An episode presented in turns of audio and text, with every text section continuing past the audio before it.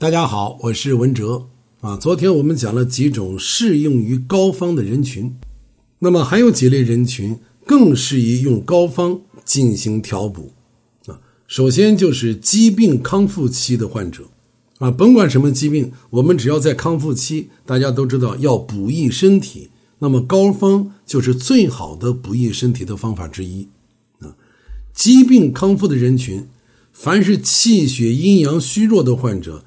都可以通过服用膏方来达到防止旧病复发、补虚去弱、去病强身的目的。那么还有一类人群，就是现在非常多，就是肿瘤之后做过放化疗手术之后的患者。你看现在这个肿瘤患者呀，日益增多啊。关于肿瘤，我多说两句啊。我们一听到肿瘤就想着是癌症，对吧？谈癌色变，实际上。肿瘤呢，它分两大类，一大类呢是良性的，一大类是恶性的。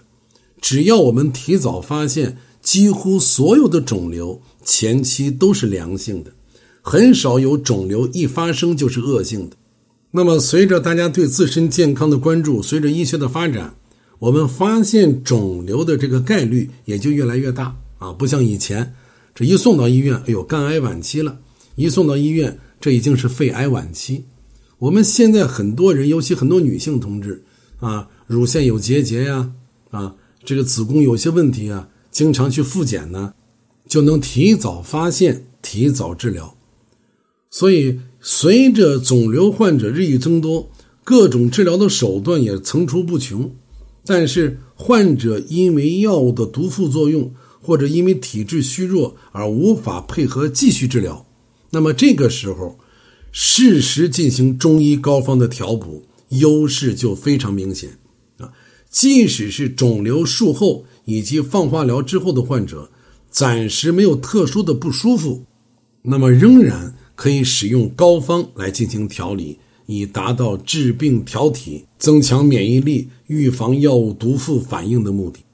那么还有一大类人群啊，这类人群可以说是非常广泛。就是体质调理，我在节目当中讲过，这个九大体质啊，这个九大体质当中，只有平和质是健康的体质，其他的八种体质都是偏颇体质。你像很多亚健康状态的人，就是偏颇体质的典型代表啊。这个偏颇体质，它是介于健康和疾病之间的这么一个状态。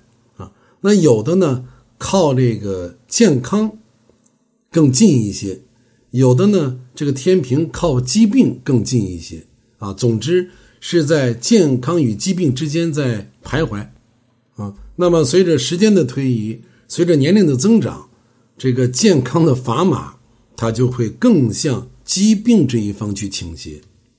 所以要想获得健康，必须要调整偏颇体质，体质。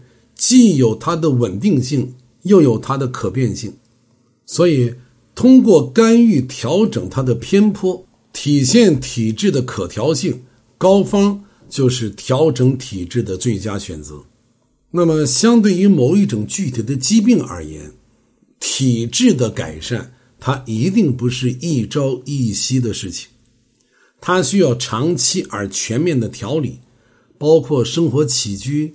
包括饮食、运动、药物干预等等。